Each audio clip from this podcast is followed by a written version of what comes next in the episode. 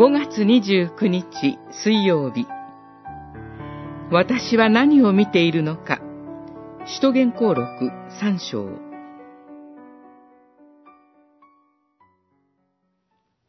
ペトロはヨハネと一緒に彼をじっと見て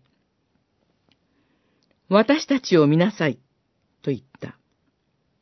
三章四節。エルサレム神殿で最も目立つ美しい門の真下に哀れな小敷が座っていました。彼は生まれつき足が不自由でした。彼にとって神殿は礼拝の場所ではなく稼ぎの場所でした。人々は彼のそばを通り過ぎていきます。ごくたまに小銭を放り投げてくれる人がいます。しかし、彼に声をかけてくれる人は皆無です。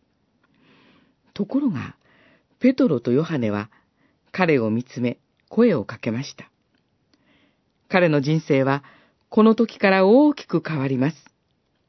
この変化は実は主イエスの復活後にペトロとヨハネの上に起こった大変化によるものでした。かつてのペトロとヨハネは神殿に来ても、なんと素晴らしい石でしょう、と、柱や建物に目を奪われていて、その下に座っている小敷など目に入っていませんでした。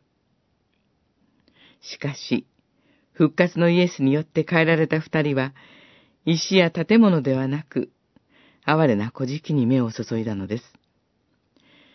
キリストに出会うまで、私たちの目が追い求めていたことは、この世の栄光でした。今はどのように変えられたでしょうか？助けを求めている人々を見ているでしょうか？